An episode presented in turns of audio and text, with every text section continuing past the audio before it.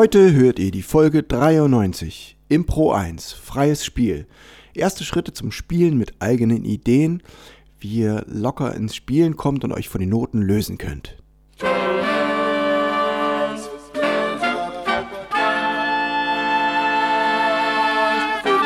Taylors Bläser Podcast, der Wegweiser zum Lernen, Spielen und Unterrichten von Holz- und Blechblasinstrumenten.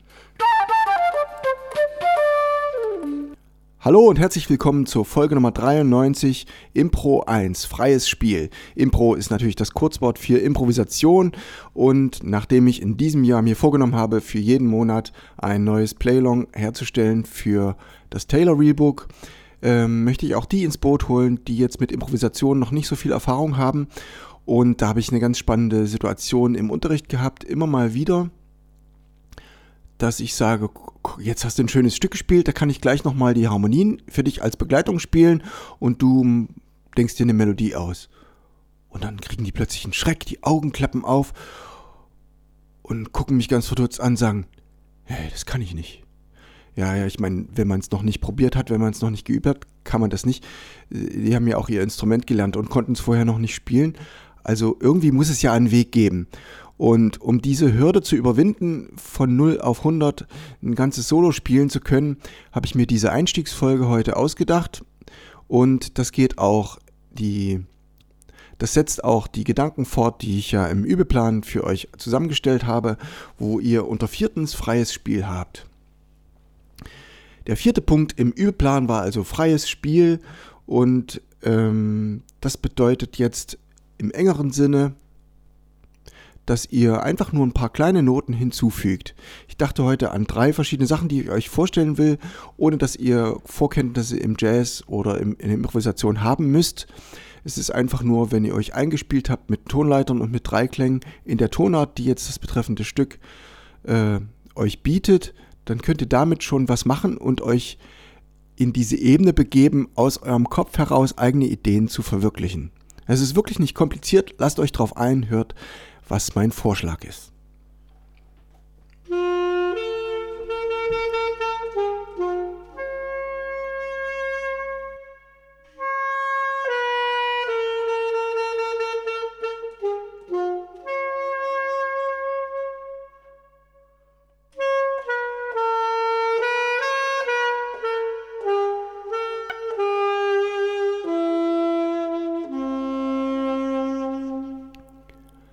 Ja, hier habt ihr nun gehört ein berühmtes Beispiel, eine berühmte Melodie, die ich sozusagen verfremdet habe, indem ich mir einen eigenen Rhythmus ausgedacht habe, habe ich sehr frei gespielt auf dem Tenorsaxophon und man spielt die Melodie normalerweise auf der Violine, auf der Flöte kann man es auch sehr gut spielen und ähm, passt auch zur Jahreszeit. Einige von euch haben es sicher erkannt. Genau, es ist der Frühling von den vier Jahreszeiten und zu mir scheint die Sonne ins Zimmer rein und die, auf die haben wir schon mächtig lange gewartet und ich hoffe, dass euch dann langsam zu Sonne, nach Sonne zumute ist und ihr euch davon das Herz erwärmen lasst. In einer der letzten Folgen habe ich das auch gemacht beim Bach. Da war das die Solosonate A-Moll und habe dann die Tempi langsamer und schneller gemacht und dadurch die Stückstruktur vertieft. Hier gibt es ein bisschen einen anderen Zusammenhang. Hier geht es darum, euch frei zu machen von dem Rhythmus, der dort steht und ihr auf Noten euch ausruhen könnt, wo man es vorher nicht erwartet hätte.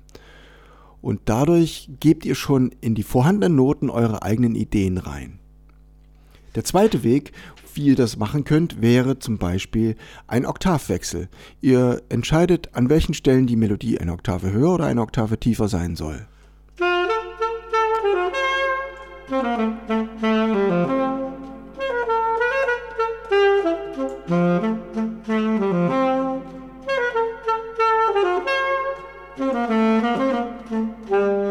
Sowas findet ihr ebenso im Klezmer-Album und natürlich besonders Melodien, die jetzt wie diese Frühlingsmelodie von Vivaldi ähm, viel mit Echo-Motiven arbeitet. Die eignen sich natürlich besonders gut, um solche Sachen dort einfließen zu lassen. Oktavsprünge. Und schon habt ihr wieder was eigenes, eigene Kreativität drin.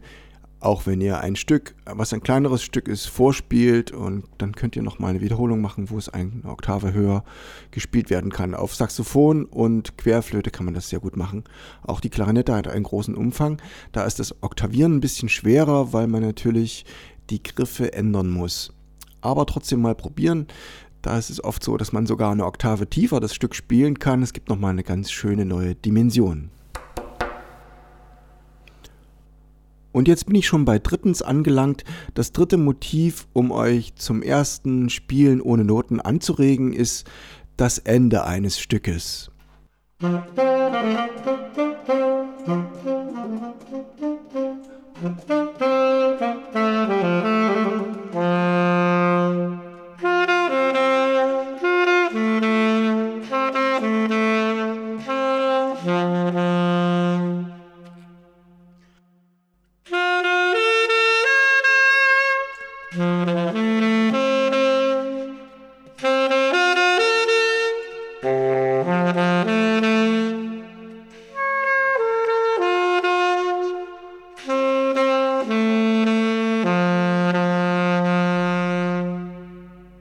habt jetzt gehört, ich habe also auf den Schlusston, auf dem Schlussakkord einen Dreiklang ausgespielt. Ich habe es jetzt in G-Dur gespielt und dann habe ich den G-Dur-Dreiklang nochmal nach oben, nochmal nach unten gespielt und auch Oktav versetzt. Das funktioniert, das ist die einfachste Variante. Dann habt ihr nur drei Töne zur Verfügung und müsst entscheiden, in welchem Rhythmus ihr diese drei Töne spielen wollt.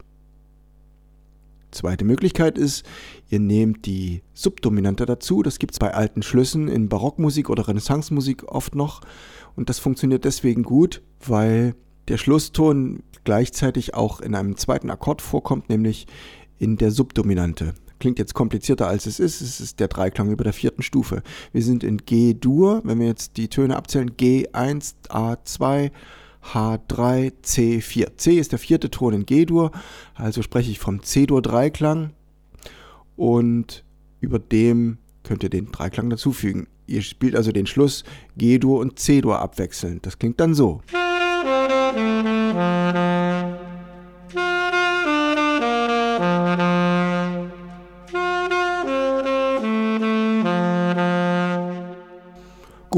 Das wäre schon das, der erste kleine Akkordwechsel und ihr seid natürlich frei, das auch mit Tonleitern aufzufüllen und habt dann schon einen Tonartbereich, in dem ihr euch wohlfühlt.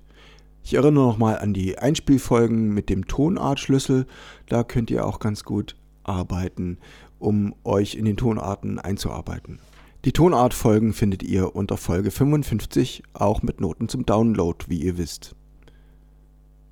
Wenn ihr bestimmte Fragen habt zum Thema Improvisation, was euch da am meisten nützt, was euch unter den Nägeln brennt, dann schreibt mir eine E-Mail an wind@barock und jazz.de oder eine Nachricht auf Instagram oder Telegram und ich werde euch gerne äh, eure Vorschläge gerne mit aufnehmen in die nächsten Folgen, die sich alle mit Improvisation beschäftigen werden. Ich habe aus meinen Osterferien ein paar Eindrücke mitgebracht für euch und zwar habe ich da das Vergnügen gehabt, in einer wunderbaren Piano-Werkstatt äh, alle Klaviere ausprobieren zu können und habe dort auch Aufnahmen gemacht und zwar, ähm, um das Bläser typisch zu halten, habe ich also das Pedal eines Klavieres nach unten gedrückt und dann mit der Trompete ein Stück von Bach gespielt. Und deswegen habe ich da Pausen eingefügt, damit man hört, wie das Klavier mitsingt.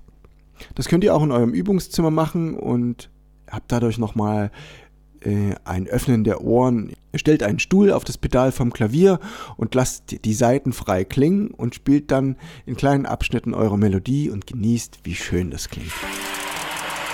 Ich verabschiede mich mit dem Tabakraucher auf der Trompete von Johann Sebastian Bach. Ciao und bis nächste Woche mit der Improvisation 2 Folge und bis in 14 Tagen. Ciao, Steven Taylor.